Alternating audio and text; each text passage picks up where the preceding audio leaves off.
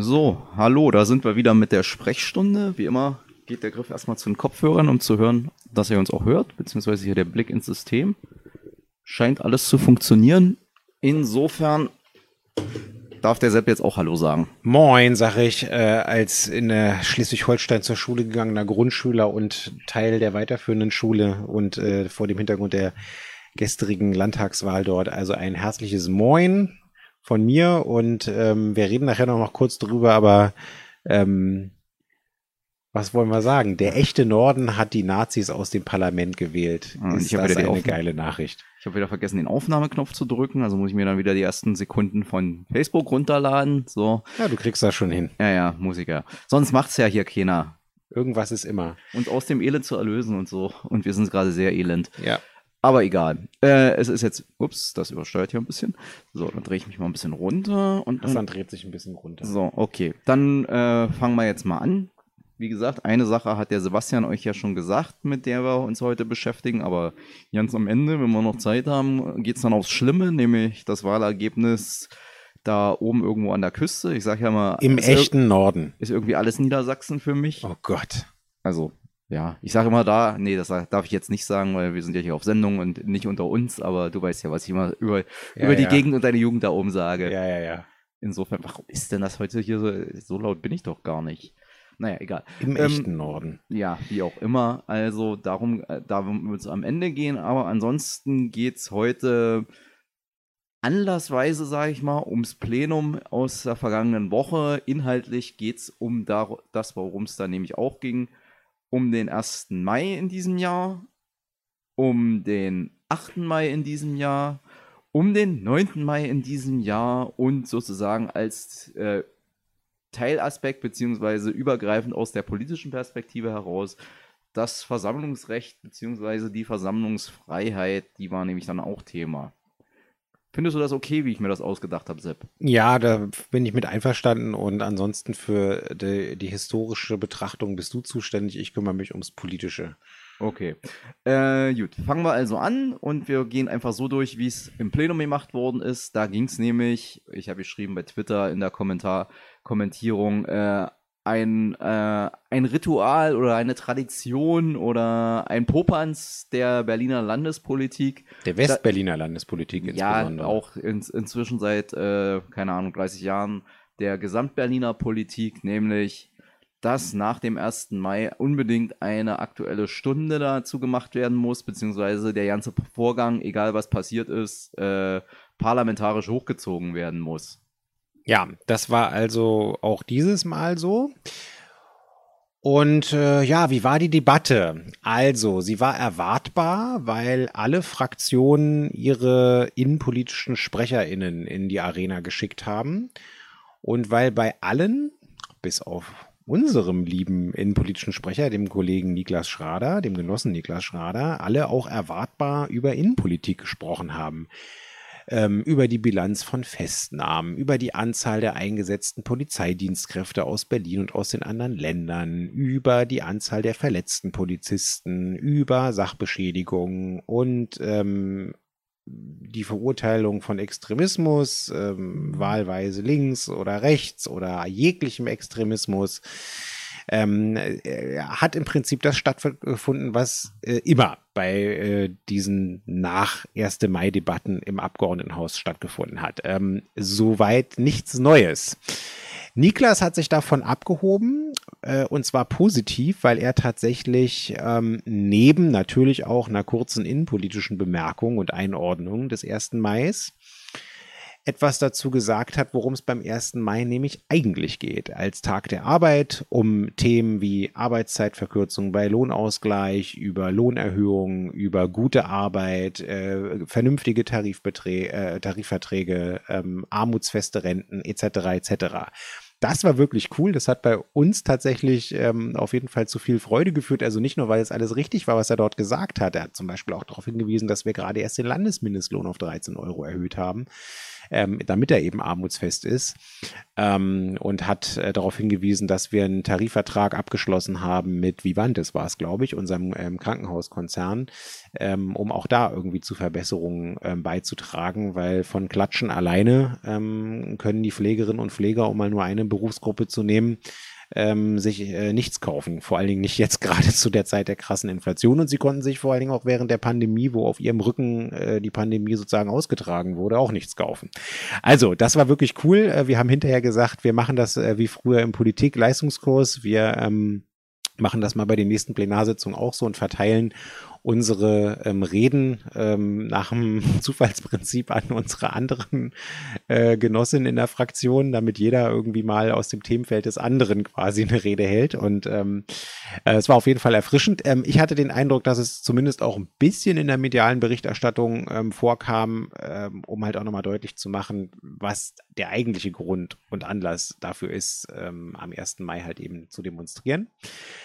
Und ähm, ja, das war erstmal so ein bisschen was zum Einstieg. Ansonsten, ähm, klar, auch wir müssen was zur Innenpolitik an der Stelle sagen. Es war selbst nach Einschätzung der Berliner Polizei der seit Jahren äh, mit Abstand friedlichste 1. Mai. Das ist keine Selbstverständlichkeit, muss man tatsächlich sagen, weil ähm, wir hatten das erste Mal nach den Corona-Beschränkungen, und das waren im Versammlungsrecht ja ähm, auch dank unserer Intervention im Parlament ähm, wirklich nur extrem wenige und ähm, äußerst verhältnismäßige, ähm, das erste Mal wieder ein größeres Demonstrationsgeschehen ähm, ohne formal jedwede äh, Pandemiebeschränkungen. Ähm, und das war auch für unser neues Versammlungsfreiheitsgesetz der erste große Lackmustest, den es auch tatsächlich bestanden hat. Ähm, da werden wir gleich nochmal ein bisschen drauf eingehen. Ähm, machen wir erstmal die Gesamtbilanz und ähm, es war eben auch deswegen bemerkenswert, fand ich jedenfalls, weil wir zumindest in Kreuzberg nicht geschafft hatten oder der Bezirk es nicht geschafft hatte, das traditionelle Maifest äh, wieder an den Start zu bringen. Das war einfach. Hat das nicht geschafft oder wollte er nicht? Nö, er hat es nicht geschafft, wenn meine Information richtig ist, weil ähm, zu dem Zeitpunkt, wo das ähm, hätte angeleiert werden müssen, also auch mit den ganzen Vereinen, Verbänden der Zivilgesellschaft, den Gewerbetreibenden und so weiter, äh, war die Infektionslage in Berlin noch eine andere und es einfach, ähm, es gab einfach nicht genügend Vorlaufzeit ah, okay. für das Bezirksamt, das in der gewohnten Art und Weise und dann auch mit dem qualitativen Output so vorzubereiten, wie es ähm, ja äh, gewünscht wäre und auch ähm, anerkannt ist, in Anführungszeichen. Ähm, insofern, also habe ich es jedenfalls verstanden, wird es in Zukunft auch das Maifest wieder geben.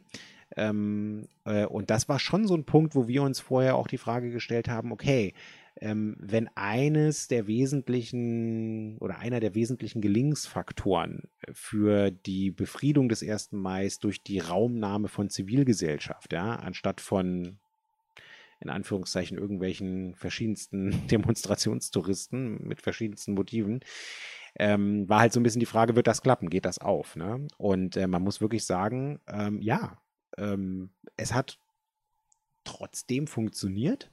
Ähm, insofern haben wir da große Hoffnung auf den nächsten 1. Mai, wenn dann das Maifest wieder stattfinden wird. Und auch in Neukölln hat ja diesmal ähm, so ein, sag ich mal, Maifest Light ähm, noch Urstand gefeiert. Ähm, also es war zumindest versucht worden, also im naja, Unterschied zu den Vorjahren. Es war schon was anderes, weil Klar, also, du hast ja gesagt, in Fall. Kreuzberg kam es sozusagen aus der Stadtgesellschaft, also aus, dem, aus den Anwohnern selbst. Ja. Und da war es ja sozusagen von oben. Herr Ordre de Mufti genau. von Herrn Hickel. Ja, genau. Ja, aber trotz alledem war auch das der Versuch, auch wenn es jetzt von oben organisiert wurde, zu sagen, man versucht eine zivilgesellschaftliche Raumnahme zu organisieren. Man muss mal gucken, wie sich das weiterentwickelt. Ähm, auf jeden Fall war es ähm, ein, äh, auch den Zahlen nach und auch der Versammlungslage nach seit ähm, wirklich Jahren, einige sagen sogar seit einem Jahrzehnt oder noch länger, ähm, der friedlichste 1. Mai. Das bringt mich jetzt zu der zweiten Bewertung, die wir im Plenarsaal erlebt haben, nämlich den Reden von äh, der Opposition. Den hat eigentlich, ich weiß nicht, wie du das empfunden hast, äh, aus jeder Pore nonverbal und zum Teil auch verbal ja, die Einschätzung irgendwie gesprochen und die, die Träne gekullert, von wegen, die hätten sich eigentlich genau das, also die waren richtig enttäuscht. Also ich hatte richtig den Eindruck, so äh, CDU und AfD insbesondere, bei der FDP ein bisschen, ähm, äh, die hätten sich am liebsten für ihre innenpolitische Rederunde da wieder Ausschreitungen aller, weiß ich nicht, Bollemarkt oder ähnliches gewünscht, um da wieder irgendwie ihre Law and Order Geschichte zu machen, um ihre altbekannten Forderungen nach äh, Gesetzesverschärfungen und mehr Polizei und äh, noch mehr Verboten und was man sich sonst noch so vorstellen kann, da irgendwie fröhlich wiederzugeben. Und ähm, ja, es ähm, war halt nicht so. Und ähm, Niklas hat auch an der Stelle zu Recht, wie ich fand, den Punkt aufgemacht zu sagen, wir sollten uns mal überlegen, ob es ähm, angesichts der positiven friedlichen Entwicklung beim 1. Mai und dann auch immer der stärkeren Konzentration wieder auf das, was am 1. Mai nämlich eigentlich Thema ist, inhaltlich, das habe ich ja eben gesagt, was Niklas da ausgeführt hat,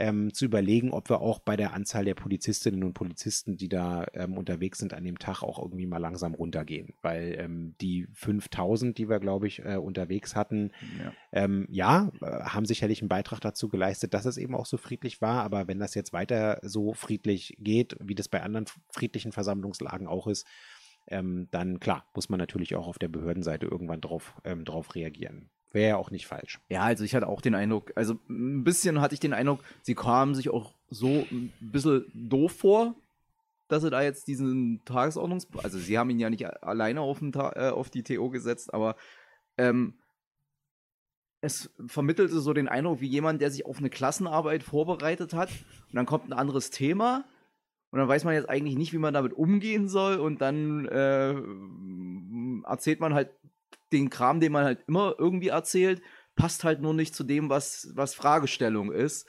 Und ja, und dann wurschtelt man, und man merkt es eigentlich auch schon im Schreiben und wird dann irgendwie angry darüber. Also, ja, also sie haben halt versucht, irgendwie Probleme zu erklären, die, oder, oder herbeizureden, die es nicht gegeben hat, und es wirkte halt wirklich eher albern als alles andere. Also, natürlich ist jeder Verletzte äh, auch Polizist, immer einer zu viel und ist nicht schön, aber was waren das? 29? 29 verletzte Polizisten insgesamt und dann weiß man ja, da sind dann immer welche dabei, die über einen Bordstein ge äh, gestolpert sind oder also dann sind da auch immer leichte Verletzungen, weil die ja immer alle anzeigenpflichtig sind wegen potenziellen Versicherungssachen und so weiter und so fort. Deswegen da ich sag mal so, da ist an einem wilden Fußballabend ist da unter Umständen auch schon mal mehr los als dieses Jahr am 1. Da Mai. Da ist sie ja die erste Fußballmetapher. Herzlich willkommen im Abstiegs- oder Europakampf, je nachdem, welchem Verein ihr gerade die Daumen drückt. Ja, aber ich meine, ja, der, der Punkt recht. ist, das ja, ist ja, halt wirklich, da versuchen, dazu versuchen jetzt einen politischen Skandal draus zu kritisieren, äh, zu, zu äh, kreieren. Also wie gesagt, da haben wir eher, eine, also da hätten wir eigentlich eher von linker Seite her den Ansatz zu sagen, ähm, wie du es ja auch schon gesagt hast, also erstens diese hier sozusagen äh, irgendwie so semi den Ausnahmezustand zu schaffen und 5000 Polizisten aus der ganzen Republik nach Berlin zu kommen die ja dann offensichtlich auch nicht ganz schlecht untergebracht sind, äh, wie, ich, wie ich gehört habe. Mhm. Anders als wenn unsere Polizisten in andere Bundesländer fahren, wo mhm. sie dann in irgendwelchen Containern untergebracht ja, die werden. Die machen da dann wenigstens richtig Party. Sex, mhm. Drugs and Rock'n'Roll. Berlin, Berlin. Wir kommen aus Berlin. Unsere Einsatzhundertschaften, wenn die kommen, da genau, ist, da genau. ist richtig Thema. Das sind halt,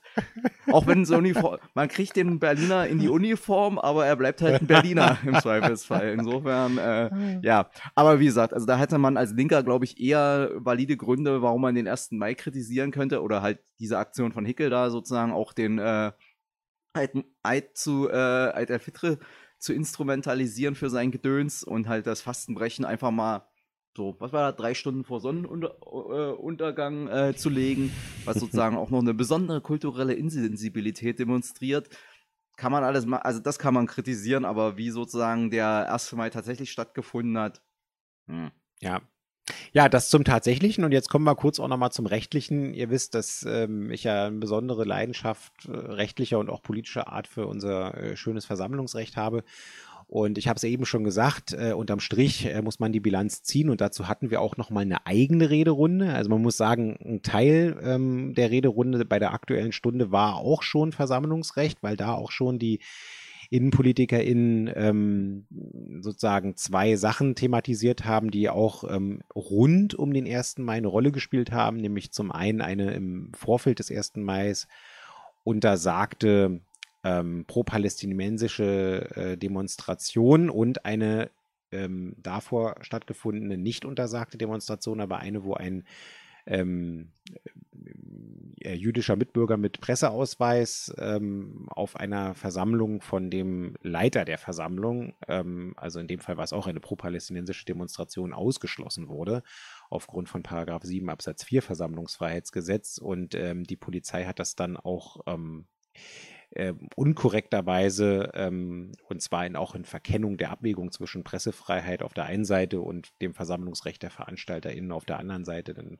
falsch abgewogen und den dann da tatsächlich auch ähm, ausgeschlossen. Das hat ähm, Schlagzeilen gemacht und diese beiden Sachen haben schon bei der aktuellen Stunde eine Rolle gespielt und haben dann vor allen Dingen auch nochmal schwerpunktmäßig eine Rolle gespielt bei der Rederunde, die ich dann hatte ähm, wo äh, zum Versammlungsfreiheitsgesetz, wo wir zwei Tages, also wo wir zwei Antragsgegenstände ähm, hatten, einen von der CDU, die ähm, das äh, beantragt hat, was sie schon immer wollte äh, oder andererseits verhindern wollte, ähm, nämlich ähm, die abgeschaffte, das abgeschaffte Tatbestandsmerkmal der öffentlichen Ordnung aus dem alten Bundesversammlungsgesetz jetzt dann äh, auf das Wert verzichtet haben äh, im Versammlungsfreiheitsgesetz des Landes Berlin irgendwie überall wieder reinzuschreiben, wo die CDU meinte, dass es reingehört. Das war so das eine Ding, worüber das wir gesprochen haben. Und das andere war dann eben die FDP, die versucht hat, äh, einen Einpunkt Gesetzesänderung zu beantragen, die äh, den eben erwähnten Paragraph 7 Absatz 4, nämlich das Ausschlussrecht der Versammlungsleitung bei erheblicher Störung von Personen aus der Versammlung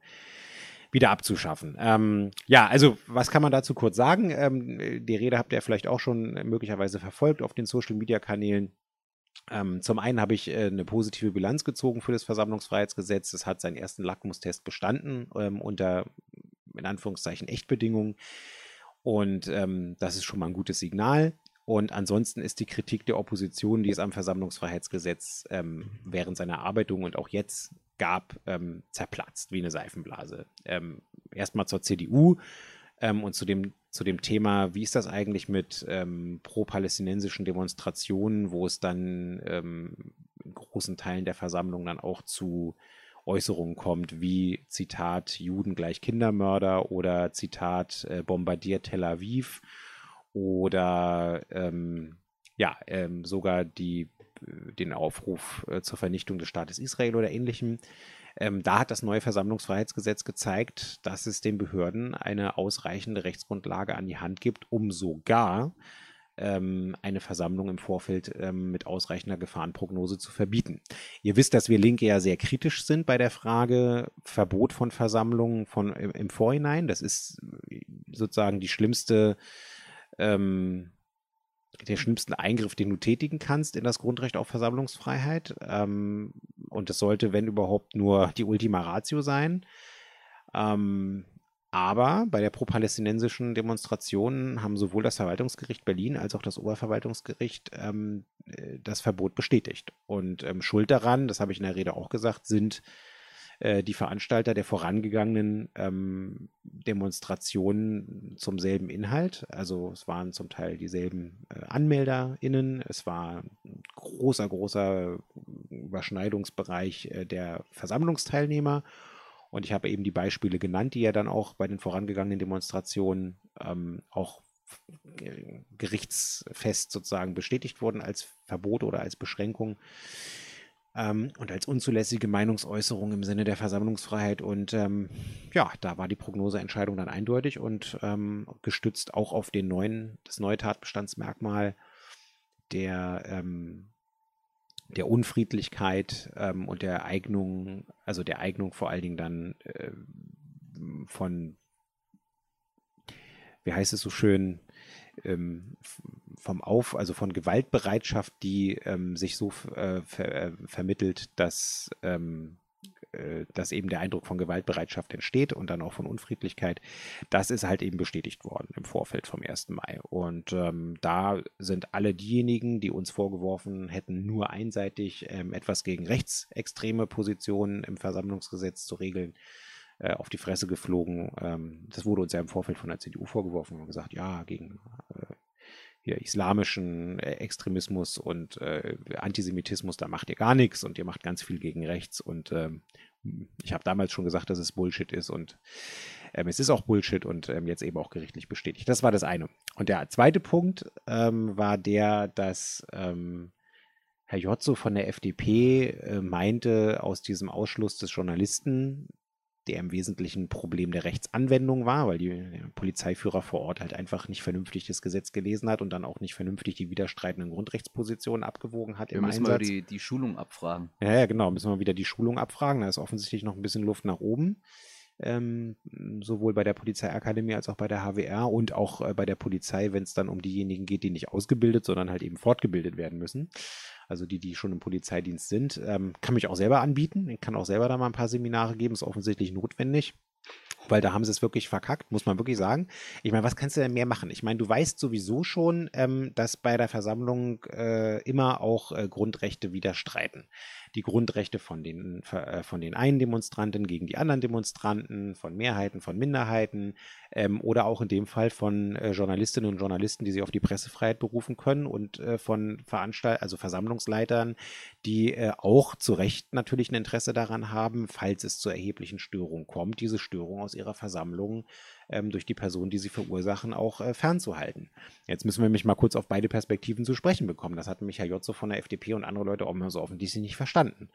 Wenn deine Versammlung, die du anmeldest, jetzt erstmal egal, wer du bist und welches Thema du da machst, wenn deine Versammlung in ihrem Verlauf unfriedlich wird oder andere Beschränkungs- oder Verbotstatbestände auslöst, dann musst du als Versammlungsleiter, wenn du eine Versammlung bist, die eine Leitung hat, aber das ist ja bei den meisten Versammlungen der Fall, dann Naja, du musst hast ja auch ermöglicht, dass es nicht so sein müsste. ja, ich weiß, das habe ich, aber das wird jetzt viel zu großer Clusterfuck für die meisten Leute. Oh, es gibt auch leiterlose Versammlungen, oje, oje. Ähm, ja, ähm, aber wir bleiben jetzt erstmal in dem ganz traditionellen Rahmen, so wie es in 90 Prozent der Fälle abläuft. Ja, kein Flashmob, kein, keine kreative Kunstgeschichte oder ähnliches, wo man keinen Leiter hat. Also du hast eine Versammlung, du hast einen Anmelder, du hast einen Leiter vor Ort. Ähm, so, und äh, dann hast du die Situation, dass diese Versammlung ähm, tatsächlich ähm, aufgrund ihres inneren Geschehens, entweder äh, weil die Leute selber irgendwie anfangen am Rad zu drehen oder weil sich kritische Teilnehmerinnen in der Versammlung befinden oder im Nahbereich befinden, die halt irgendwie provozieren und dann schaukelt sich deswegen hoch. Also du hast eine Situation, wo unterm Strich eine Versammlung ähm, sozusagen unfriedlicher oder vielleicht sogar unfriedlich wird und wo ähm, die Grenzen des Gesetzes äh, verlassen werden, wo dann irgendwie Steine geschmissen werden, Flaschen geschmissen werden, ähm, Meinungsäußerungen getätigt werden, die keine mehr sind, sondern die äh, justiziabel sind, weil sie volksverhetzend sind oder ähm, weil sie zum Angriffskrieg aufrufen oder was man sich sonst so vorstellen kann, ja. Ähm, dann hast du als Versammlungsleiter natürlich, ähm, weil du möchtest, dass deine Versammlung weitergeht und dein Grundrecht auf Versammlungsfreiheit möglichst nicht beschnitten wird ähm, oder sogar unter, also durch ein Verbot dann aufhört zu existieren in dem Moment, möchtest du, dass da wieder Ruhe reinkommt in den Laden. So, also was tust du? Du nimmst Einfluss über deine Ordnerinnen und Ordner, die du hast, ähm, und nimmst sozusagen von deinem Grundrecht, was du hast, auf Versammlungsfreiheit, äh, machst du Gebrauch und sagst im Zweifelsfall halt, wenn da jemand ist, der erheblich stört und den du in deiner Versammlung nicht haben willst, hier, du gehst bitte, weil ich möchte nicht, dass du der Grund dafür bist, dass die Versammlung hier in Teilen oder in Gänze unfriedlich wird und die Polizei dann sogar reingehen muss. So, oder äh, ich Beschränkungen bekomme, die ich eigentlich nicht haben will, oder meine Versammlung sogar verboten oder aufgelöst wird. So, buff. Und deswegen, weil das so ist, und das war auch schon immer so, auch nach alter Rechtslage, hat ein äh, Versammlungs, äh, also Vers Versammlungsleiter äh, natürlich das Recht, ähm, aus seinem Grundrecht heraus ähm, zu sagen, an irgendeiner Stelle hier, du jetzt hier raus. Wenn sich das dabei um einen Journalisten handelt, dann muss man erstmal feststellen, der macht da seinen Job. Und wenn der da seinen Job macht, dann äh, darf der in der Versammlung sein, dann darf der, O-Töne einsammeln, dann darf der sozusagen Kritik einsammeln, dann darf der irgendwie spiegeln mit den Gegendemonstranten, was auch immer. Der darf sich da hin und her bewegen und so weiter, wie wir das als Abgeordnete, als parlamentarische Beobachter auch dürfen. So. Und wenn du jetzt äh, eine Situation hast, dass ähm, ähm, gibt ja jetzt äh, bei Journalisten so ein bisschen zwei Möglichkeiten. Ne? Also erstmal, das ist irgendwie äh, auch ein wirklich echter Journalist, der sich nicht in Anführungszeichen Mhm. einfach nur einen Presseausweis besorgt hat äh, von irgendeinem so Schwurbler-Medium, was das ausstellen darf vielleicht sogar. Ähm, haben wir ja auch schon gehabt, ähm, sondern der da wirklich nur seinen Job macht, dann gilt da ähm, die Pressefreiheit und da steht auch die Gewährleistungs- und Schutzaufgabe äh, nochmal im einfachen Gesetz drin. Also wir haben es sogar auch noch ins einfache Gesetz reingeschrieben, in Paragraph 3 ähm, um auch wirklich jedem, der das Gesetz liest und der jetzt nicht irgendwie die Grundrechte als solche kennt, irgendwie auch wirklich weiß, ah, die freie Berichterstattung durch die Medien ist durch die Behörden zu gewährleisten. Aha, okay, ja gut. Ähm, Wenn es die Behörden selber nicht wissen. Ja, das ist dann nochmal so ein anderes Problem. Und dann muss man das halt miteinander in Abwägung bringen. Aber wie dem auch sei, also dann ist es gar kein Problem. Und selbst wenn es jetzt ein Journalist ist, der, äh, also wenn du jetzt irgendwie Journalist bist und du gehst in so eine Schwurbler-Demo rein und du hast irgendwie ein, das Logo vom öffentlich-rechtlichen Rundfunk, dann gibt es ja in diesen Schwurbler-Demo erstmal das grundsätzliche Problem, dass die Leute sich ja schon allein dadurch äh, gestört. Äh, gestört fühlen und irgendwie Lügenpresse schreien und dann ihrerseits anfangen, irgendwie möglicherweise auch gegen den Journalisten da irgendwie vorzugehen und den zu bedrängen. So, da musst du dann natürlich irgendwie schauen, dass auf der einen Seite der Journalist geschützt wird und das kann im, im schlimmsten Fall auch mal bedeuten, dass der dann auch durch die Polizei da zumindest punktuell rausgeholt werden muss, weil die Polizei natürlich auch eine Schutzaufgabe dem gegenüber hat und auf der anderen Seite irgendwie man natürlich auch äh, möglicherweise verhindern möchte, dass die Versammlung da äh, unfriedlich wird und dann eben auch beschränkt oder ähm, mit Verbot oder Auflösung belegt werden kann. So. Und ähm, äh, das muss man dann halt äh, im, immer im Einzelfall äh, sozusagen genau gucken und auch dann, wenn man sich entscheidet, irgendwie ein Journalist muss da irgendwie mal kurzfristig sozusagen entweder zum Eigenschutz rausgenommen werden oder äh, weil das da tatsächlich aus irgendwelchen Gründen sich hochschaukelt, dann auch irgendwie äh, aus der Versammlungsperspektive da irgendwie erstmal ein bisschen rausgenommen werden, dann heißt das natürlich nicht, dass der dann Platzverweis im polizeirechtlichen Sinne bekommt und da richtig weg muss oder auch gar nicht mehr berichten kann und seine Arbeit machen kann, sondern heißt es, wie gesagt, zeitlich begrenzt und dann natürlich irgendwie darf der dann noch im, sozusagen neben der Versammlung irgendwie herlaufen und kann dann irgendwie aus der Perspektive weiter berichten, kann die O-Töne von der Gegenversammlung einsammeln oder was weiß der Fuchs was. Ja, und das ist an der Stelle einfach von der Polizei in der Anwendung des Gesetzes einfach falsch abgewogen worden. Und ähm, das ändert aber nichts daran, äh, dass die Rechtsgrundlage völlig in Ordnung ist und dass wir die Rechtsgrundlage auch nicht ändern müssen. Ja, das habe ich der FDP nochmal so ein bisschen erzählt. Und als besonderes Bonbon kam noch hinzu, dass die FDP selber bei ihrem eigenen 100% alleinigen FDP-Gesetzesantrag zum Versammlungsfreiheitsgesetz in Schleswig-Holstein vor zehn Jahren wortgleich, die wortgleiche Norm wie wir zum Thema ähm, äh, Befugnisse der Versammlungsleitung ähm, genau die gleiche Formulierung, äh, dieselbe Formulierung sogar drin hatte wie wir. Ähm, und auch das wieder so ein Punkt, wo ich der FDP mal wieder unter die Nase reiben musste, äh, dass äh, die Grundrechtsgewährleistung bei kollektiven Kommunikationsgrundrechten nicht davon abhängig ist, in welchem Bundesland man sich befindet. Ähm, und dass es deswegen auch völlig zulässig ist, dass wir hier die exakt selbe Formulierung haben wie in Schleswig-Holstein oder wie im Musterentwurf für ein Versammlungsgesetz und dass die FDP äh, sich eigentlich selber ähm, in den Widerspruch begibt ähm, und man sich die Frage stellen muss, mit welcher FDP rede ich hier? Mit der FDP, die in der Tradition, Tradition von Hildegard Hambrücher, Gerhard Baum, äh, Sabine Leuthäuser Schnarrenberger und sozusagen anderen, Karl-Hermann Flach, anderen aufrechten, liberalen äh, Demokraten steht, die von Grund- und Freiheitsrechten eine Ahnung haben und die verteidigen. Ähm, oder ob ich irgendwie mit einer FDP rede, die immer nur so tut, als wenn sie in der Tradition äh, dieser Grund- und Freiheitsrechte steht, aber wenn du es dann mal abklopfst, de facto äh, eine verkappte CDU äh, sind äh, die hier irgendwie dann, äh, immer wenn es ihnen gegen den Strich geht, äh, inhaltlich dann irgendwie meint, die Grundrechte schleifen zu müssen. Das ist nämlich genau der, der Kasus Knaxus. Also da wird es dann nämlich interessant, weil mal abgesehen halt von den sozusagen fachlichen Schwächen in der, in der ganzen Debatte, die ja auch darin begründet waren, dass die Anträge schon mal äh, für die Tonne waren, also hast du ja gerade selber dargestellt, fand ich viel interessanter, oder was heißt, es ist ja auch nicht neu, das hat man ja jedes Mal, wenn zu dem Thema diskutiert wird, dass deutlich wurde, dass die sowohl die FDP als auch die CDU ein mindestens gespanntes, wenn nicht eigentlich gebrochenes Verhältnis zum, zur Versammlungsfreiheit, also einem Grundrecht haben. Und äh, das erklärt und ein bisschen erklärt das auch, würde ich, würde ich das auch als Erklärung heranziehen, warum sie das eine in Schleswig-Holstein fordern, was sie in Berlin ablehnen. Weil die sagen, die stellen sich zwar immer hin und sagen, ja, hier Grund- und Freiheitsrechte, Versammlungsrecht gilt, bla bla bla, muss geschützt werden, hast du nicht gesehen. Aber wenn es dann sozusagen zum Schwur kommt, dann gilt für die das immer nur so nach dem Motto, ja klar darfst du demonstrieren, aber es darf niemand merken und es darf kein, vor allen Dingen darf es keinen stören. Und erst recht darf es zum Beispiel nicht den Verkehr stören, weil das hat man ja auch äh, gemerkt in, in, diesem Jahr. Es ist sofort Weltuntergang, wenn sozusagen, keine Ahnung, am allerschlimmsten Autobahnverkehr gestört wird, dann, äh, dann ist das sozusagen übergriffig und abzulehnen und äh, am besten unter Einsatz von Wasserwerfern Das ist übrigens bekämpfen. ein richtig gutes Beispiel, Hassan, ähm, als ob er es aus dem Lehrbuch hat. Ähm, da, wo die FDP nämlich äh, zum Beispiel auch ähm, in Regierungsverantwortung ist und eine parlamentarische Mehrheit stellt, wie zum Beispiel aktuell noch in Nordrhein-Westfalen. Wir hoffen ja, dass das bald sich bei der Landtagswahl ändert. Ähm, aber ähm, da haben die nämlich nach uns auch ein Versammlungsgesetz ähm, erlassen, ähm, nachdem sie ja jetzt die Gesetzgebungskompetenz dafür haben, genau wie wir als Bundesland.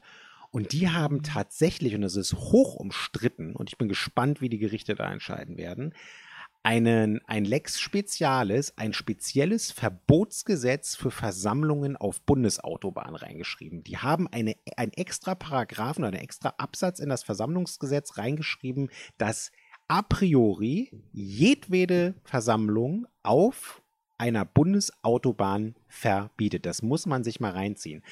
Ähm, und äh, ja, also das macht genau das Beispiel deutlich, was Hassan gerade gesagt hat, also sogar ganz konkret.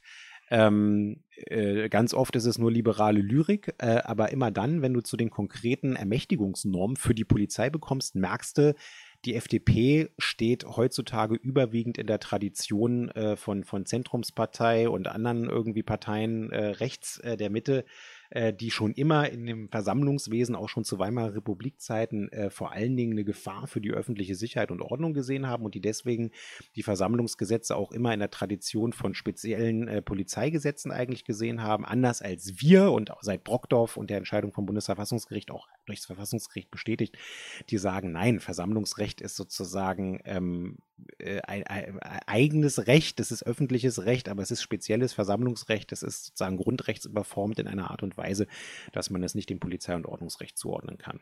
Und äh, zur Widersprüchlichkeit von der FDP und ihren Positionen, also ich sag mal so, die springen äh, den lieben langen Tag durch die Weltgeschichte und erzählen jedem Hartz-IV-Empfänger was von äh, der freie Markt und die, die, die äh, unsichtbare Hand Mar des Marktes wird das schon regeln und wenn du darüber verhungerst, dann ist das deine Schuld und nicht meine.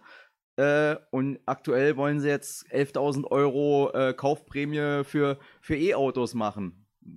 Ja, weil 6000 noch nicht reichen. Ja, wo ist denn da die freie Hand des also wo ist denn da der freie Markt und die unsichtbare Hand des Marktes? Ja, und ich bitte dich. Bitte nicht, äh, bitte nicht da drin rumwursteln und Ja, ich bitte nicht dich, kenn, also ich meine, das ist doch für die Hartz-IV-Empfänger, Transferleistungsempfänger, äh, äh, Erwerbsminderungsrentner und weiß man sich sonst noch so alles vorstellen kann, äh, die warten doch nur darauf, dass sie sich ähm, äh, neu, ein neues E-Auto, neues E-Auto kaufen können und dann eben diese staatliche Förderung noch abgreifen. Ja, das ist ja sozusagen noch der klar. nächste, das ist ja der nächste Punkt. der ist ja wieder Konsequenz in, in, in, in der Denke der FDP, sozusagen äh, für, für, äh, nichts für die Armen, alles für die Reichen.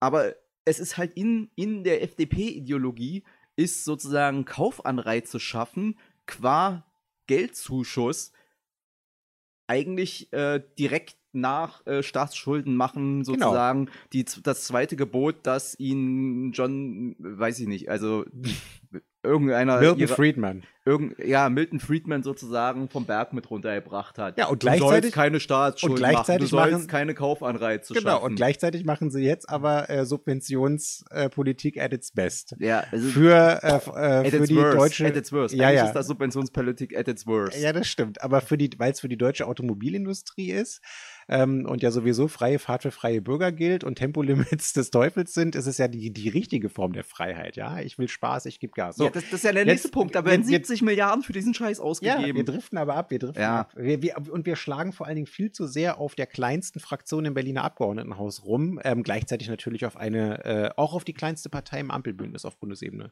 Und da wir als Linke für die Schwächere, also auch die Schwächeren in Schutz nehmen, wollen wir jetzt mal nicht ganz so hart überziehen. Na gut. Es gibt wichtigere Gegner am parlamentarischen Spektrum als die FDP. Ja, aber die gehen mir auf den Keks.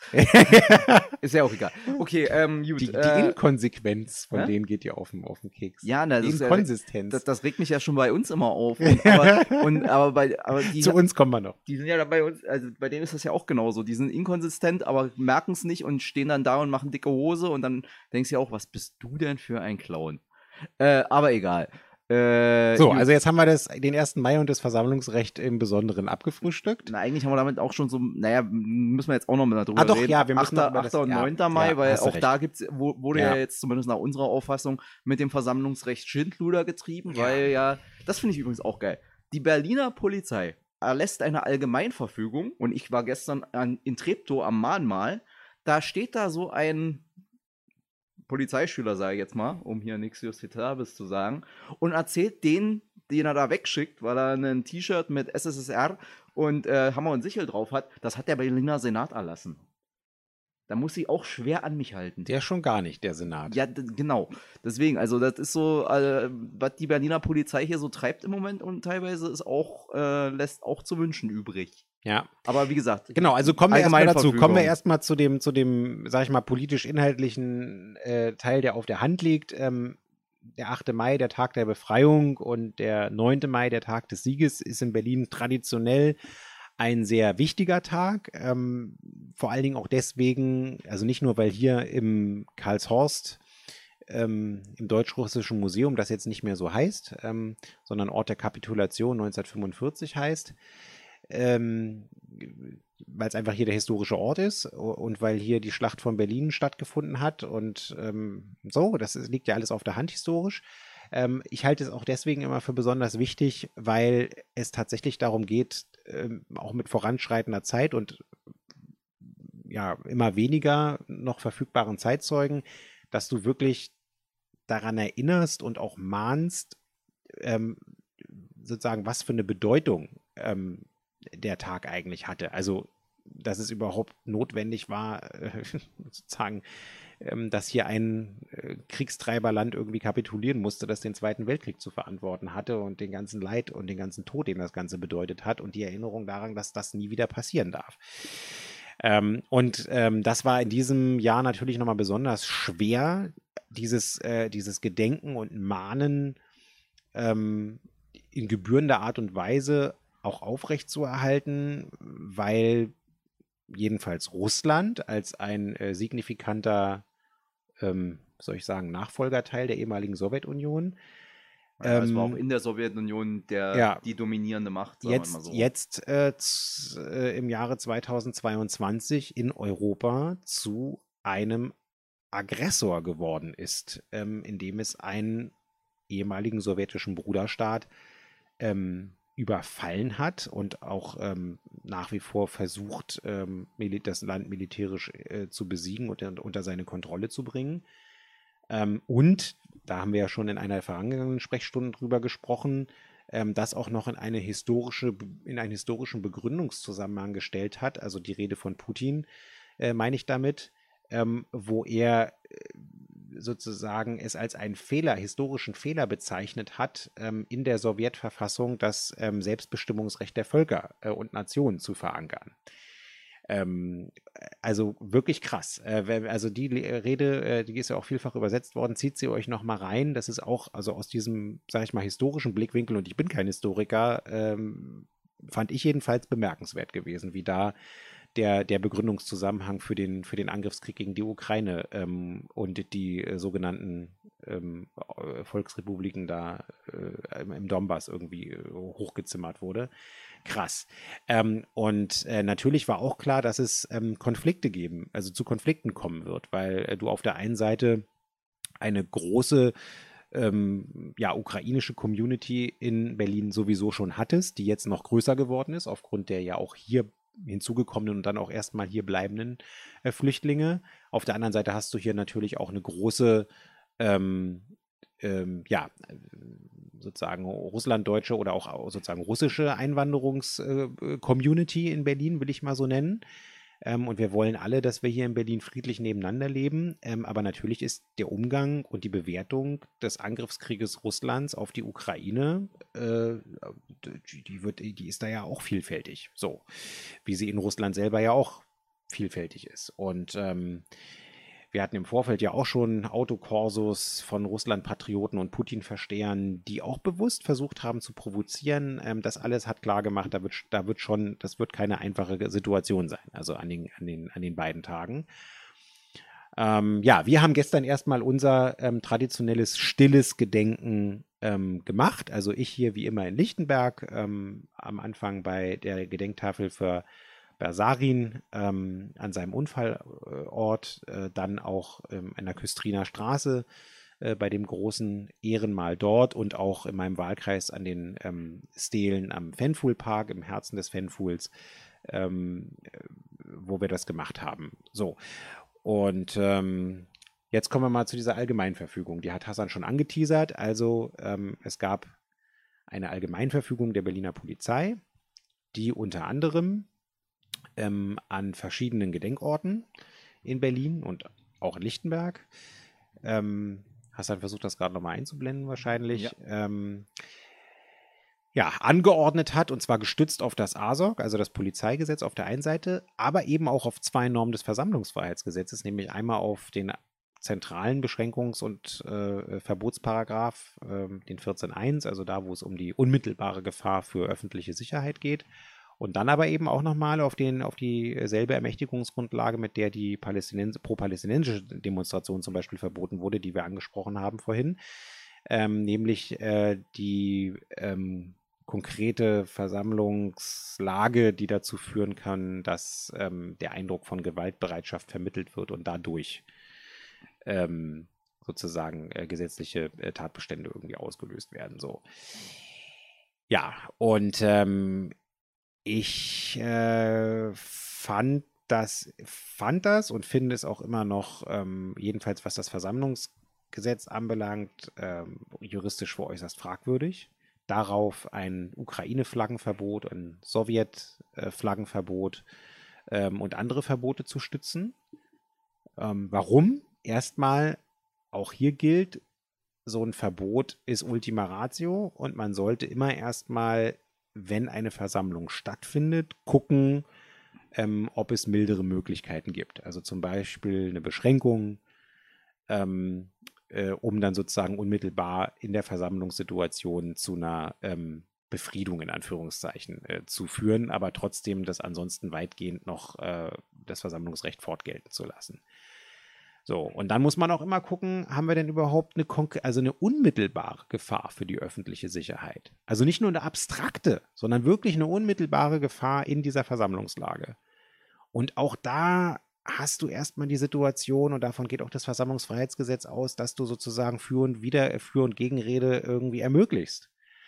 Und das kann auch ein bisschen hitziger zu, äh, zur Sache gehen. Ja? Also solange da ähm, keine justiziablen Inhalte geäußert werden, die nicht mehr unter die Meinungsfreiheit fallen, und solange da nicht ähm, die, Unf also die, die, die Unfriedlichkeit besteht und da irgendwie ne, Gewalt irgendwie existiert, ähm, ist da erstmal vieles möglich.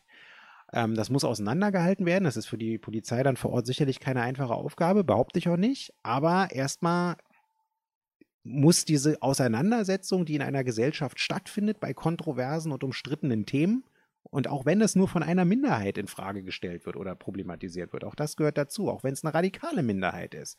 Weil ich glaube, die allermeisten verurteilen in Deutschland den Angriffskrieg Russlands auf die Ukraine. So, aber selbst wenn es dann ein Teil Verblendeter gibt, die irgendwie dieser Putin und Russia Today Propaganda auf den Leim gehen oder die selber auch noch gutheißen, es gehört dazu, dass auch die im Rahmen unserer Spielregeln und im Rahmen der Friedlichkeit irgendwie das auch in der Nähe von Orten äußern, wo gerade gegen Krieg ein Signal gesetzt wird und für Völkerverständigung und was alles dazu gehört und wo man auch Solidarität mit der Ukraine zeigt. So. Naja, ähm, lange Rede, kurzer Sinn. Also das ist jetzt in der Presseberichterstattung auch äh, rauf und runter gegangen. Ähm, es ist so gekommen, wie wir es prophezeit haben. Es gab offensichtlich, äh, wenn wir den Berichterstattungen von vor Ort seinen Reporterinnen und Reportern Glauben schenken. Und das tun wir jetzt auch erstmal.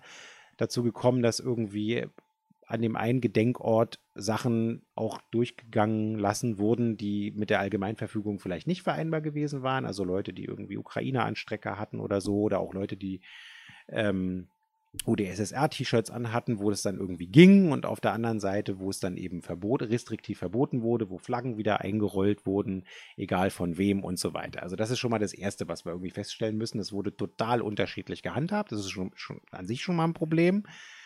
Ähm, und dann ist es zu wirklich, wie ich finde, auch ja, unerträglichen Bildern gekommen, dass tatsächlich ähm, zum Beispiel ukrainische Flaggen wieder eingerollt wurden oder auch die historische Sowjetunion-Flagge irgendwie nicht gezeigt werden durfte, obwohl es zur, historischen Wahrheit, äh, jetzt verurteilst du mich wahrscheinlich gleich, weil ich das mit Also Historie. Wahrheit ja, aber das Ja, ist, ist, Also mit dem historischen Fakt äh, sozusagen, also die, die Sowjetunion äh, war nun mal, hat die größte Last sozusagen oder mit die größte Last auch an Gefallenen zu tragen gehabt, äh, um hier äh, Deutschland vom Faschismus zu befreien ähm, und damit auch den äh, Weltkrieg in Europa jedenfalls zu beenden.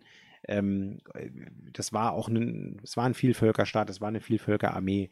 Ähm, das war damals die Flagge und die ist sozusagen untrennbar verbunden, eben auch mit der Befreiung vom, vom Faschismus. Und deswegen ist auch Hammer und Sichel an allen möglichen Denkmälern irgendwie dran, an denen auch gedacht wurde und auch in der Diktion der Berliner Polizei das Gedenken ja ermöglicht werden sollte.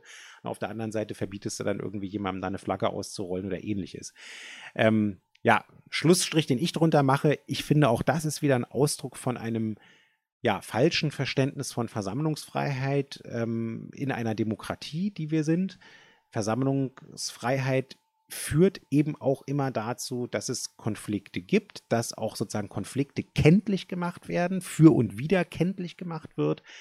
Ähm, und solange sich das im Rahmen der Spielregeln hält, und da kann sich es eben auch mal zuspitzen, ähm, ähm, ist das auch irgendwie hinzunehmen und ähm, da irgendwie mit einer Allgemeinverfügung daherzukommen ähm, und mit einer Prognoseentscheidung daherzukommen, auf der man das dann auch irgendwie begründet und irgendwie sagt, wir müssen hier ein irgendwie steriles, äh, konfliktfreies Gedenken irgendwie ermöglichen, das, Leute, kann in der Gesellschaft im Hier und Jetzt so nicht funktionieren. Das ist auch irgendwie völlig klar. Und da mit so einer komischen, äh, falsch verstandenen Neutralität irgendwie heranzugehen, ähm, ja, halte ich, recht, halte ich rechtlich, wie gesagt, für fragwürdig und auch politisch für falsch. Ähm, wir müssen mal gucken, das Verwaltungsgericht und das Oberverwaltungsgericht sollen wohl ähm, äh, zumindest im Eilverfahren die Allgemeinverfügung erstmal haben durchgehen lassen. Da kennen wir aber jetzt auch erstmal nur die, die Presseberichterstattung zu. Ich habe das selber noch nicht lesen können, weil die Pressearbeit da an der Stelle echt scheiße ist. Also weder beim Verwaltungsgericht noch beim Oberverwaltungsgericht finde ich äh, nicht mal eine Pressemitteilung, äh, wo die wesentlichen Inhalte wiedergegeben werden, geschweige denn äh, den Beschluss als solchen. Ähm, es wird auf jeden Fall weiter angegriffen im Hauptsacheverfahren und wir werden dann mal gucken, wie das Verwaltungsgericht und gegebenenfalls das Oberverwaltungsgericht dann ähm, auch in der Hauptsache entscheiden werden. Ich persönlich bin der Auffassung, dass jedenfalls auf Grundlage der beiden Normen äh, des Versammlungsfreiheitsgesetzes das ähm, an der Stelle eigentlich nicht gereicht hat, ähm, um, um so ein Ding in Anschlag zu bringen. Und wie gesagt, politisch halte ich, auch, halte ich es auch für falsch. Ja, also wir wollen mal hoffen, dass da noch äh, eine entsprechend, also dass die Leute da dranbleiben, weil das kostet ja auch immer Geld, sowas durchzuklagen und auch Nerven und Zeit und so. Ja, aber äh, das hat ja der, wer war's? Ich glaube, der CDUler, der in der Debatte gesprochen hatte zum zum Versammlungsfreiheitsgesetz hatte ja dann sozusagen auch darauf hingewiesen, dass ihr ja vorgesehen habt, dass es zum. Ach nee, Quatsch, äh, 00 Schreiber war es. Äh, der, äh, vor, äh, der darauf hingewiesen hat, dass ja die e Evaluation des Gesetzes vorgesehen ist. Ist sie im Gesetz festgeschrieben? Nein, wir haben sie im, bewusst ins Gesetz nicht reingeschrieben, ja. weil es auch nicht notwendig war. Also eine ähm, Evaluationsklausel schreibst du gesetzestechnisch eigentlich nur bei Gesetzen rein, die in einem besonderen Maße umstritten sind oder in einem besonderen Maße tatsächlich handwerkliches Neuland sind. Und ähm, das Versammlungsfreiheitsgesetz mag von der Opposition her äh, umstritten gewesen sein, aber ähm, es ist jetzt ja äh, in dem Sinne keine neue Rechtsmaterie gewesen, sondern wir haben ein paar Liberalisierungen vorgenommen, die tatsächlich einzigartig bisher sind im Versammlungsrecht äh, der, äh, der Bundesrepublik und der Bundesländer jetzt. Ähm, und das wollten wir auch politisch bewusst so tun, aber äh, wir haben das natürlich auf der Grundlage von Verfassungsgerichtsrechtsprechung, von Musterentwürfen gemacht, von anderen Versammlungsgesetzen, die es in den anderen Bundesländern irgendwie zum Teil schon gab. Ähm, und äh, sind da jetzt nicht so ins Neuland gegangen, dass es jetzt gerechtfertigt hätte, da eine Evaluationsklausel reinzumachen. Was wir gemacht haben ist, ähm, und das ist ja auch mein Petitum gewesen, und deswegen hab, kam dieser Satz ja auch im Koalitionsvertrag von mir jetzt, vom neuen Koalitionsvertrag. Wir haben gesagt, zur Mitte der Wahlperiode werden wir trotzdem die bis dahin ergangene Rechtsprechung auswerten und auch die Praxis auswerten. Und ich war ja auch schon im ersten Jahr nach dem Inkrafttreten ähm, im, im, bilateral im Gespräch, ähm, sei es mit dem Vorsitzenden der ersten Kammer des Verwaltungsgerichtes, ähm, Herrn Dr. Peters, ähm, den ich einfach, ähm, mit dem ich mich unterhalten habe, darüber, äh, was seine Erfahrungen sind, wie er die bisherige Rechtsprechung, die seine Kammer getätigt hat, sieht und ob es da aus seiner Sicht jetzt schon so ein paar Sachen gibt, die wir uns auf den Zettel nehmen können äh, für diese Evaluation zur Mitte der Wahlperiode. Und ich habe mich natürlich auch mit dem Polizeivizepräsidenten, der Leiterin der Versammlungsbehörde und auch ähm, erfahrenen Polizeiführern getroffen. Das werden wir als Gesamtkoalition jetzt auch nochmal machen. Ähm, das haben wir so verabredet. Ähm, und dann werden wir, wie gesagt, in 2023 mal einen Zwischenstrich machen und dann tatsächlich mal schauen, äh, an welcher Stelle müssen wir ähm, nochmal vielleicht ran und äh, Tatbestände oder auch die Formulierung im Gesetz nochmal präzisieren. Aber bis jetzt hat das äh, Versammlungsfreiheitsgesetz, wie gesagt, äh, die, ähm, also wir haben keinen Gong bekommen. Ich wollte gerade sagen, also als Gesetzgeber. Die Umweltuntergangsgesänge genau. der Opposition und auch aus den Polizeigewerkschaften ja. äh, haben sich ja bis jetzt erstmal als äh, Mumpitz erwiesen. Also genau. die Vermutung hatten wir ja auch von vornherein, sonst hätten, hättet ihr das Gesetz ja nicht so verabschiedet. Äh, denn entgegen dem, was sozusagen äh, gerne von der CDU mal erzählt wird, äh, sitzen wir hier nicht den ganzen Tag im Büro und überlegen uns äh, Wege, möglichst sinister und äh, gemein die Stadt zugrunde zu richten.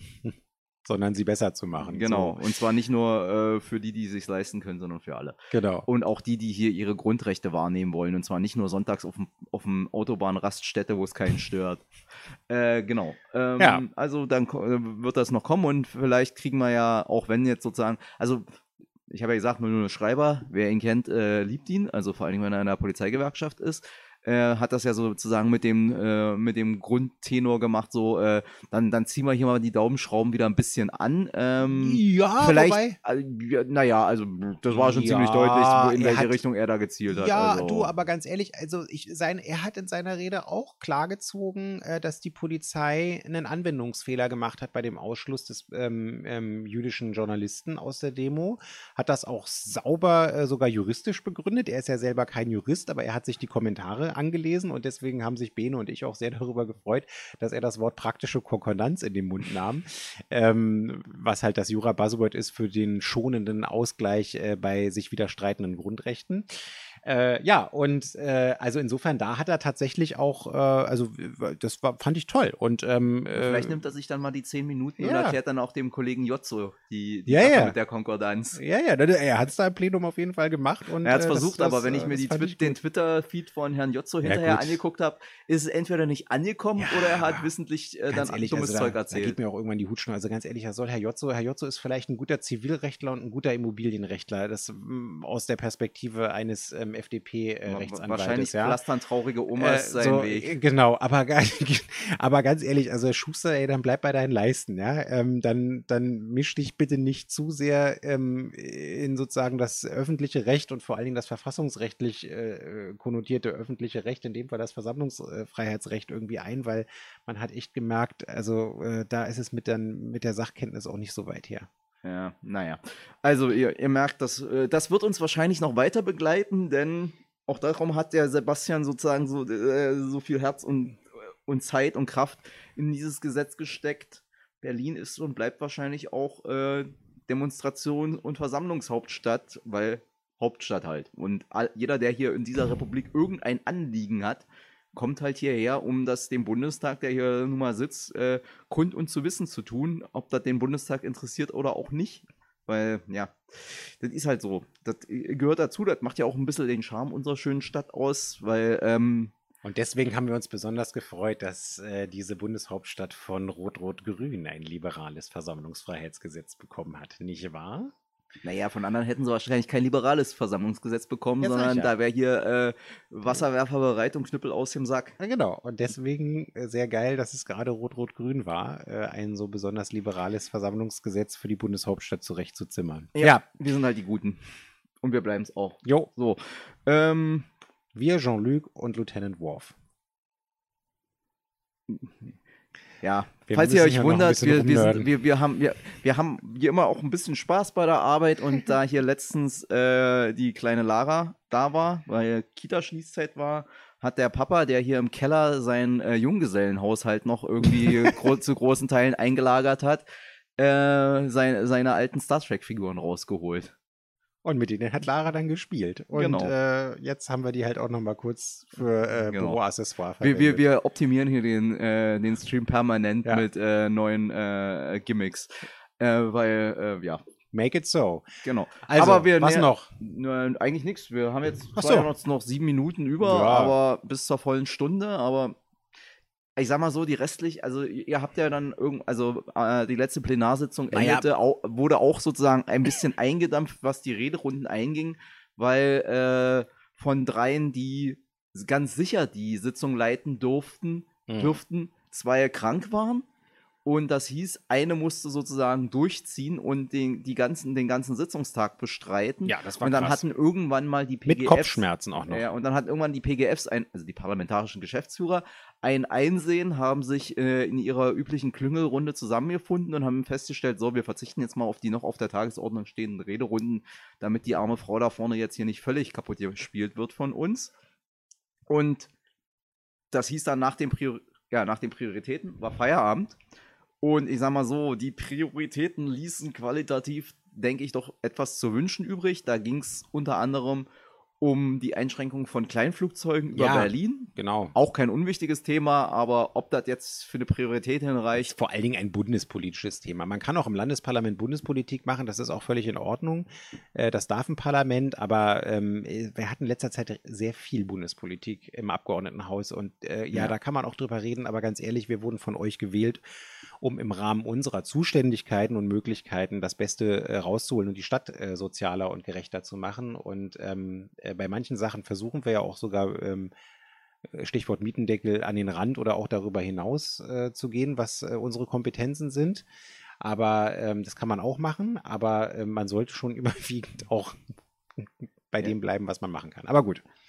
Ein anderer Punkt, den es dann gab und wo man tatsächlich eine eigene Zuständigkeit hatte, war dann die Priorität der FDP, wo sie sich dann mal tatsächlich wieder treu blieb, denn sie wollte öffentlichen Raum der privaten Gewinnmaximierung zur Verfügung stehen, Ganz stellen, wichtig. indem sie sozusagen im Prinzip mehr oder weniger, also jetzt mal zugespitzt gesagt, äh, alles, was an Regulierung für Carsharing gibt, sozusagen äh, die Wupper runtersch oder die Spree runterschicken wollte, Genau. damit die hier de- den öffentlichen Raum benutzen können, um ihre Geschäfte zu machen.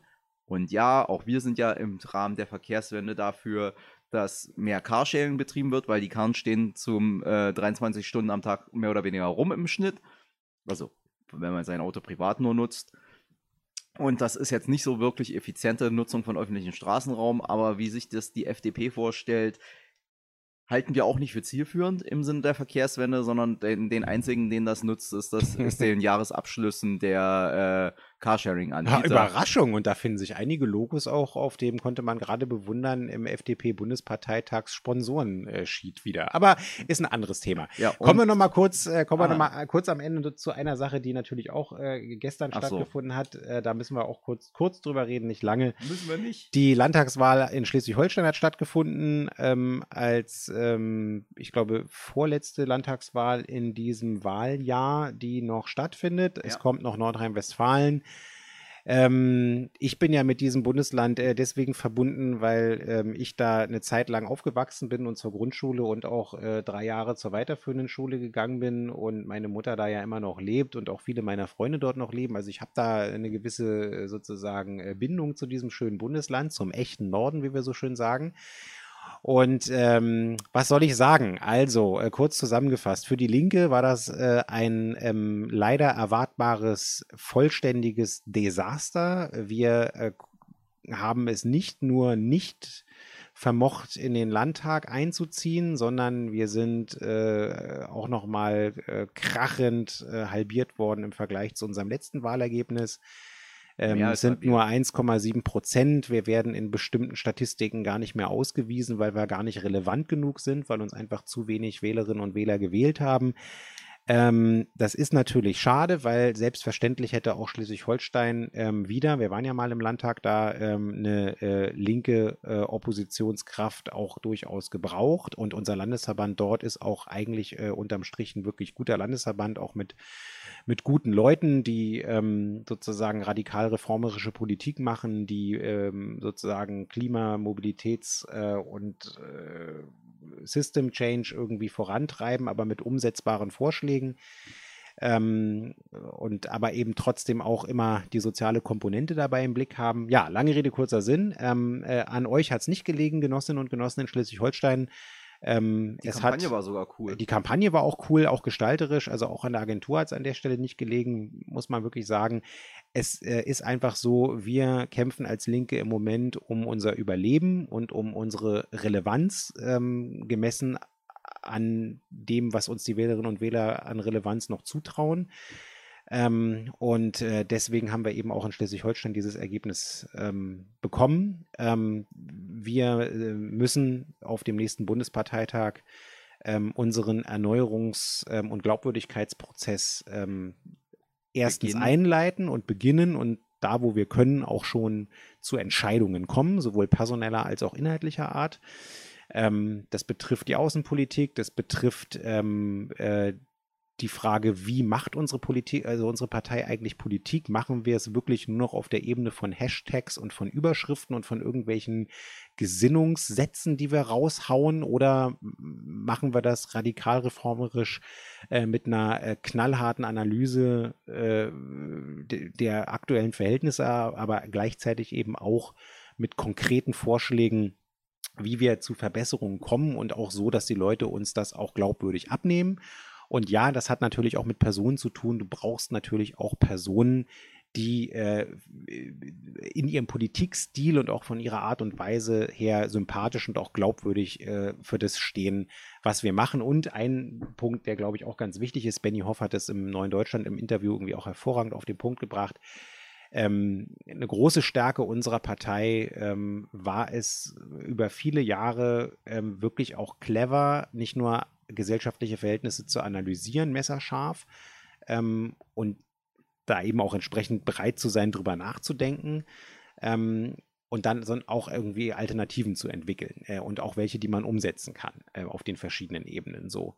Und ähm, das ist uns irgendwie offensichtlich in der Wahrnehmung vieler Leute und ich glaube auch in großen Teilen in der Partei tatsächlich verloren gegangen.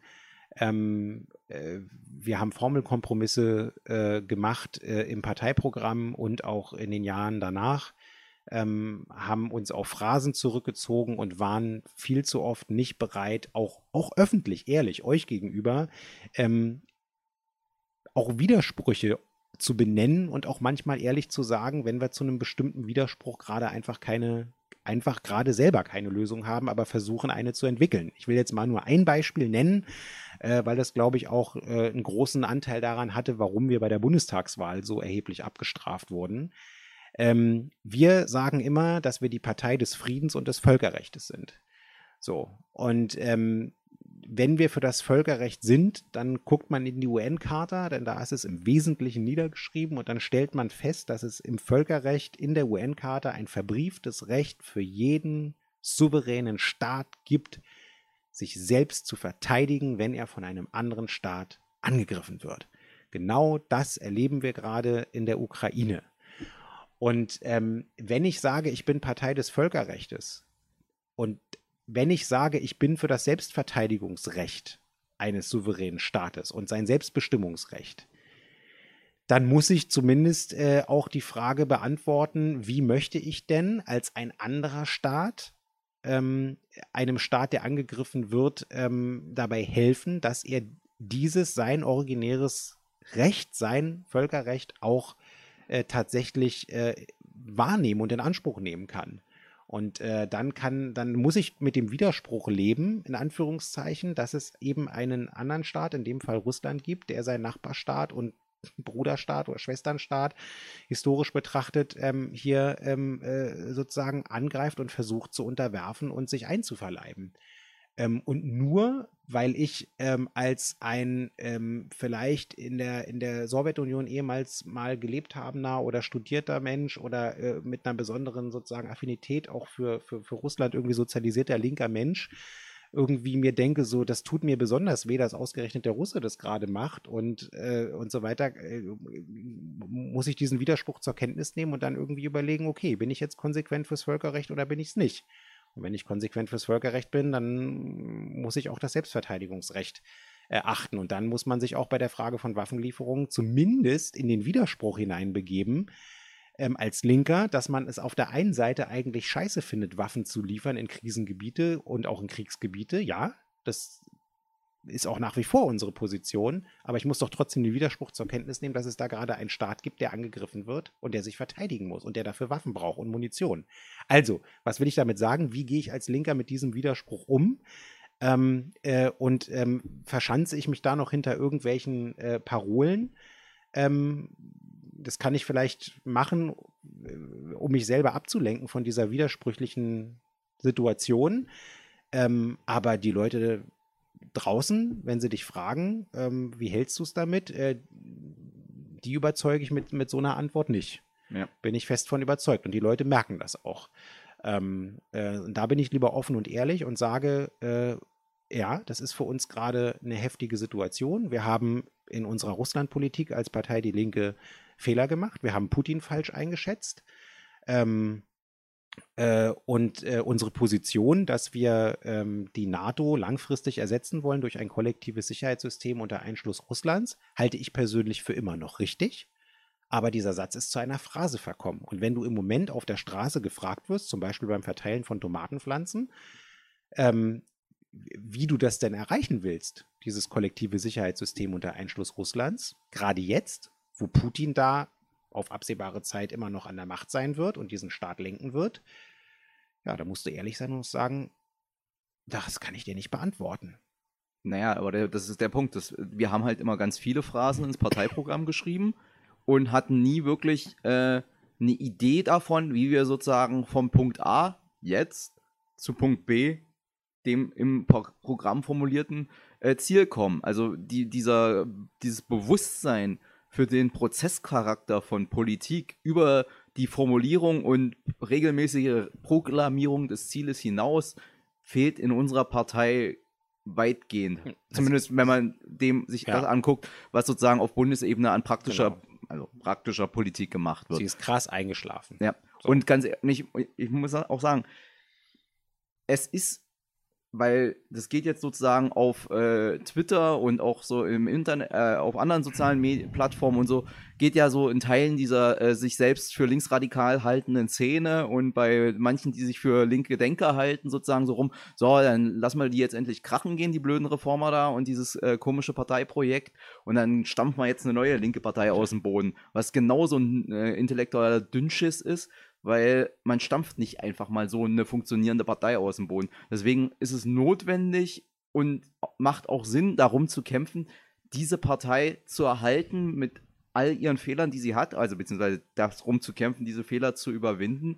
Weil wenn wir jetzt, wenn, wenn diese Partei in der aktuellen Situation jetzt äh, über die Wupper geht, dann kannst du aber davon ausgehen, dass wir in den nächsten 10 bis 20 Jahren in Deutschland zumindest mit den Informationen, die wir jetzt haben, also man weiß ja mal nicht, was passiert, das haben wir ja gerade gelernt, keine kräftig, stark kräftige Partei links der Sozialdemokratie mehr haben werden.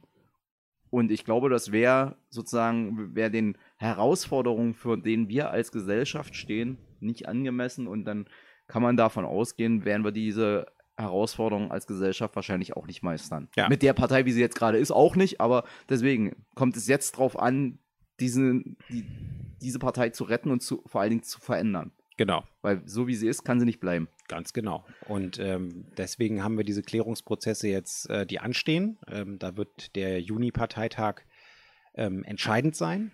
Und ähm, er kann auch nur, auch das muss man nochmal sagen, der Auftakt sein für einen Erneuerungs- und Klärungsprozess in der Partei. Es wird uns nicht gelingen, an diesem einen Wochenende mit den Delegierten, die dort gewählt werden, sämtliche inhaltlichen und personellen Probleme mit einem Schlag zu beseitigen. Das ist unrealistisch. Das würde bei keiner Partei funktionieren und erst recht nicht bei unserer Partei, die zu Recht, und es könnte auch eine Stärke von ihr sein, unterschiedliche linke äh, Selbstverständnisse und Strömungen ineinander ähm, vereinigt. Und ähm, das wird auch die große Herausforderung sein, ähm, äh, die vor uns steht. So.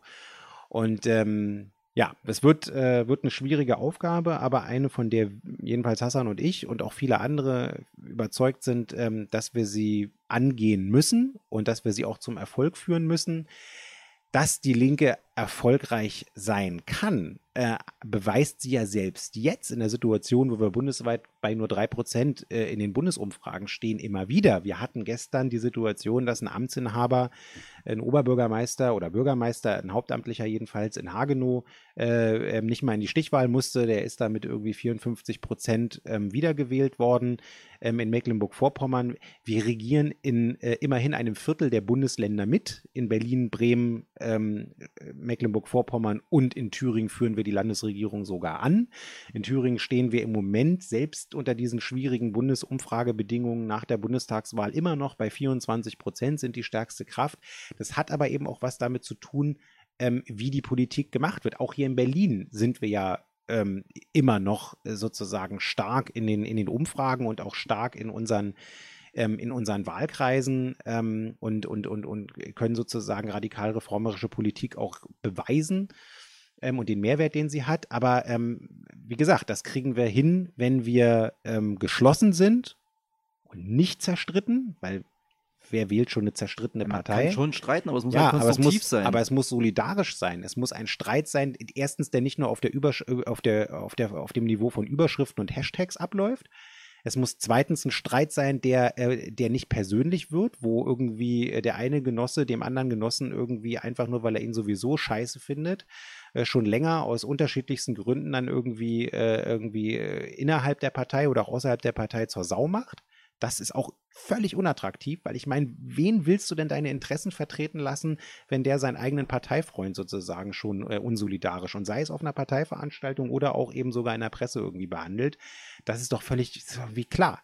So, und, äh, und dann, äh, ja, äh, brauchen wir natürlich auch Personen, die ähm, Personenwahlen, das kann uns jetzt äh, gefallen oder nicht gefallen, aber es gibt einen auch in Deutschland immer stärker werdenden Trend dazu, dass auch einfach Personen gewählt werden. Guckt euch wieder die Wahl in Schleswig-Holstein an, wo Daniel Günther ein Wahlergebnis eingefahren hat, was natürlich auch damit zusammenhängt, ähm, wie er als Person wahrgenommen wird, dass er ein CDUler ist, der sozusagen offen für Grüne, für, äh, für, für FDP äh, ist, der sogar sozusagen offen, viel offener ist für, äh, in Anführungszeichen, die reine parlamentarische Existenz meiner Partei und sagt, es ist legitim, dass es eine Linkspartei gibt und das kann auch für die Gesellschaft Wert haben. Ähm, das, so, das führt natürlich irgendwie dazu, dass äh, Mensch äh, dann auch einfach als Person irgendwie von Leuten gewählt wird, die ansonsten die Partei nicht wählen würden. So, und das ist bei den Linken auch ganz genauso glaubt doch nicht im Ernst, dass Bodo Ramelow ähm, in, äh, sozusagen, also dass die Linke in Thüringen ohne Bodo Ramelow äh, irgendwie so ein gutes Ergebnis gemacht hat. Das hat natürlich auch mit seiner Person zu tun. Ihr glaubt doch nicht im Ernst, dass wir in Treptow-Köpenick den Bundestagswahlkreis mit einem anderen Kandidaten als mit Gregor Gysi bei der letzten Bundestagswahl gewonnen hätten. Natürlich nicht. So, und äh, das hat was mit Personen zu tun und auch da haben wir in Anführungszeichen, auch wenn ich das traurig finde ähm, äh, und das auch nicht bei allen Personen gerechtfertigt ist, ganz im Gegenteil, aber auch da haben wir ein Problem, ähm, er meint ähm, nicht Bodo Ramelow und er meint nicht Gregor. genau. Wir brauchen auch ähm, an der Spitze der Partei, das wird ja jetzt sowieso passieren, aber auch an der Spitze der Bundestagsfraktion ähm, eine Erneuerung und, äh, und, und, und, und Menschen, die dann auch einfach ähm, sozusagen ja, für das stehen, was wir uns als ähm, Haltung und Modus für Politik für unsere Partei wünschen, wie wir gerade ausgeführt haben.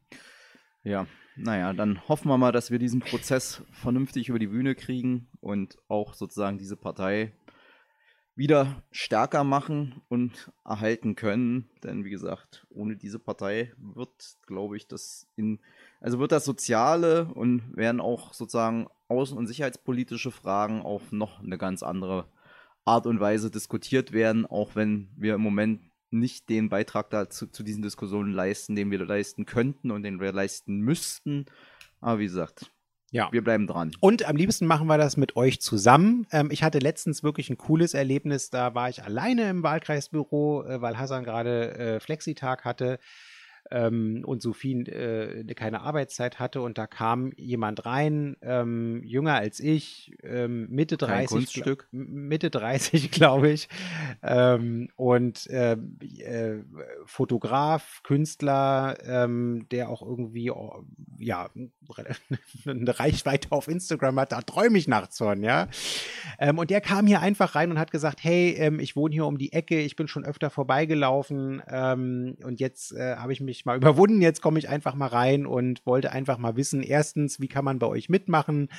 Äh, wie ist der Laden so und äh, wo kann ich hier was machen? Und dann hat, haben wir uns irgendwie nett unterhalten und ich war offen und ehrlich über den aktuellen Zustand unserer Partei ähm, und habe auch gesagt, was äh, es gerade für Probleme gibt und was wir so klären müssen und wo so die inhaltlichen Stellen sind, die wir irgendwie klären müssen. Und ähm, ja, lange Rede, kurzer Sinn. Er ähm, hat, äh, ist dann eingetreten ähm, und ähm, hat auch zwischendurch irgendwie über ähm, Insta oder so auch nochmal irgendwie direkt Kontakt irgendwie gehalten äh, und fragt irgendwie bei bestimmten Sachen nach. Und ähm, das sind dann so die Momente, wo ich mir sage, hey, ähm, das ist ein Licht am Ende des Tunnels und nicht äh, der entgegenkommende Zug, sondern tatsächliches Licht. Ähm, und das freut mich an der Stelle einfach. Und so muss es halt irgendwie dann auch einfach weitergehen. Solidarität ist unteilbar, das muss eine Leitlinie sein ähm, von den Klärungsprozessen, die wir jetzt vor uns haben, den inhaltlichen. Und wenn Leute, die genau diese Einstellung haben, ähm, zu uns kommen ähm, und äh, trotz alledem bei uns mitmachen, dann ähm, finde ich das cool. Das ist doch ein schönes Schlusswort und damit verabschieden wir uns für heute. Wie immer gilt, äh, ich sage jetzt nicht, schreibt es in die Kommi. Könnt ihr das bitte in Zukunft auch beim Zwischenruf wieder lassen? Das ist ja anstrengend. Also schreibt uns äh, eure, also eure Meinung, Fragen, Hinweise wie immer äh, in die Kommentare oder auf den sonst zur Verfügung stehenden Kommunikationskanälen. Wir beantworten eigentlich alles, auch wenn es manchmal ein bisschen dauert, weil hm, wir sind halt auch nur drei Leute im Moment und haben halt Sachen für fünf zu tun. Aber wir haben gerade heute äh, Kalenderrunde gemacht und haben auch da Licht am Tunnel gesehen. Und es war nicht der entgegenkommende Zug, sondern es war das Ende der äh, Haushaltsverhandlungen. und das hat sich auch daran ausgedrückt, dass der Kalender mal irgendwie freie, freie Slots hatte, wo man Sachen machen kann, die, die man selbstbestimmt machen kann, so Wahlkreisarbeit und so Sachen, die irgendwie während der ganzen Haushaltsverhandlungen alle nicht so doll stattfinden konnten. Ja.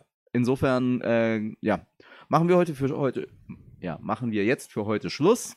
Freuen uns auf eure Kommentare, Hinweise und ansonsten sehen wir uns dann in zwei Wochen beziehungsweise nächste Woche mit dem Zwischenruf. Bis zum nächsten Mal. Engage. Make it so.